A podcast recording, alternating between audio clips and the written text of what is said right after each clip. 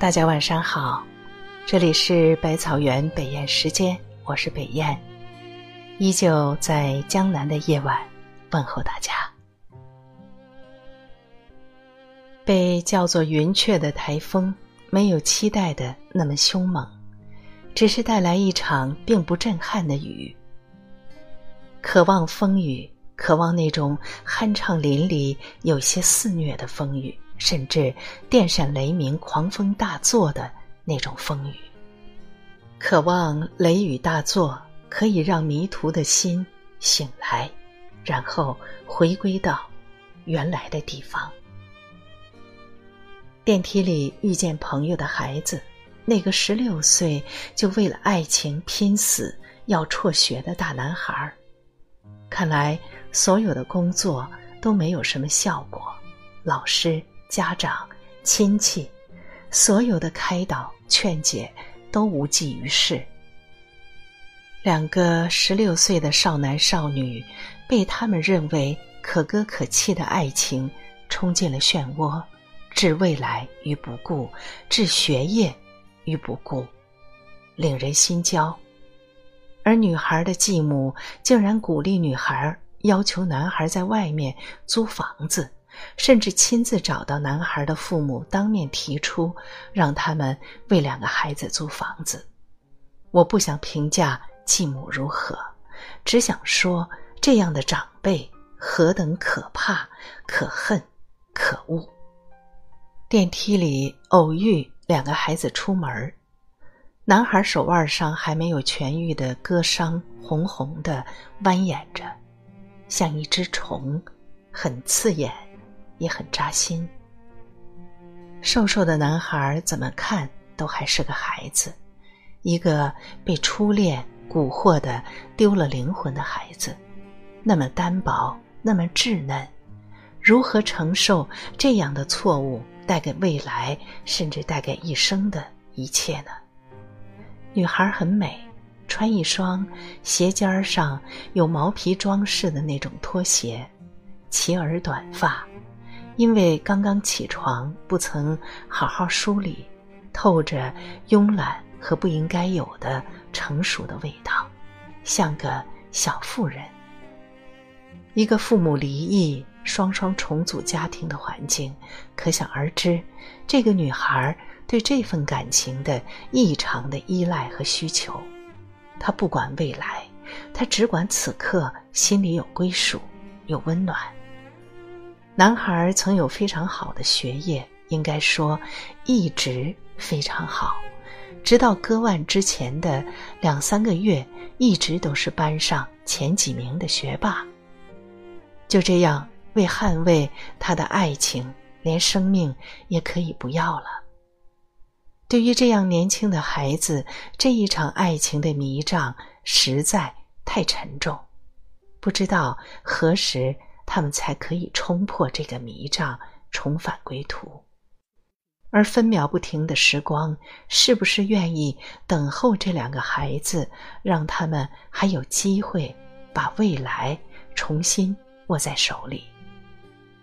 或许我不该杞人忧天，或许叫做命运的东西会许给他们一个不朽的爱情和明亮温暖的未来。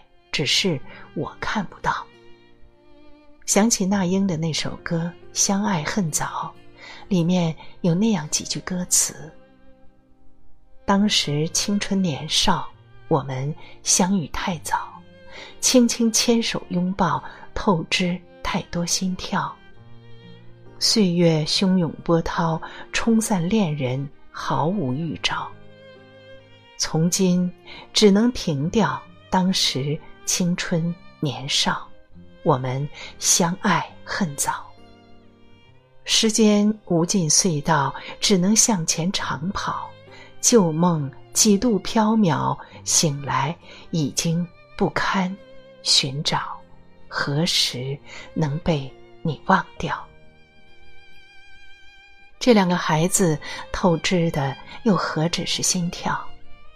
站在一个成年人的视角，我看到了男孩两个不同的生活轨迹：一条是按部就班做学霸，升高中、上大学，储备好应对生活和生存的资本，然后背囊里装满知识，融入社会，进入生活，恋爱、成家、生子，做一个受过正规的良好教育、有学养的丈夫和父亲。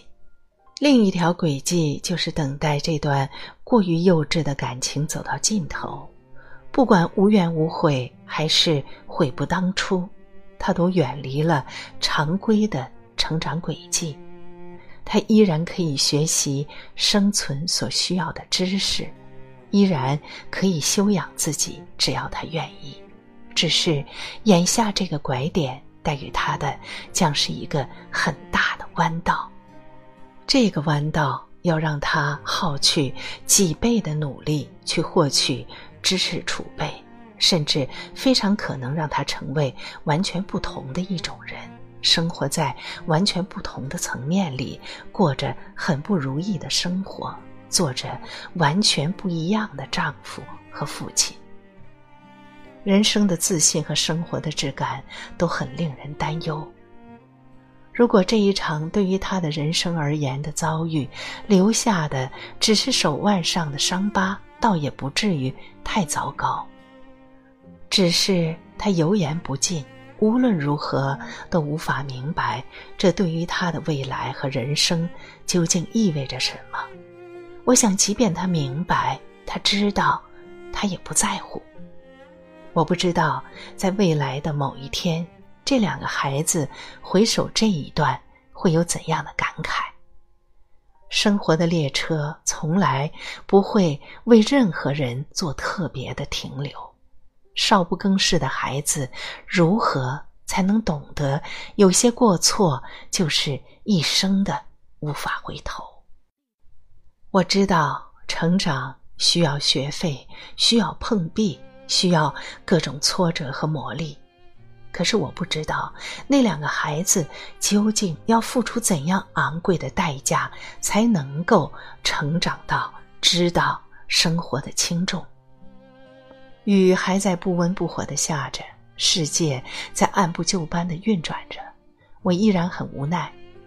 有人说，条条大路通罗马，人生不止一条路，但谁都知道，无论世界上有多少条。通往罗马的路一定是有长短之别、远近之别、坦途与坎坷之别。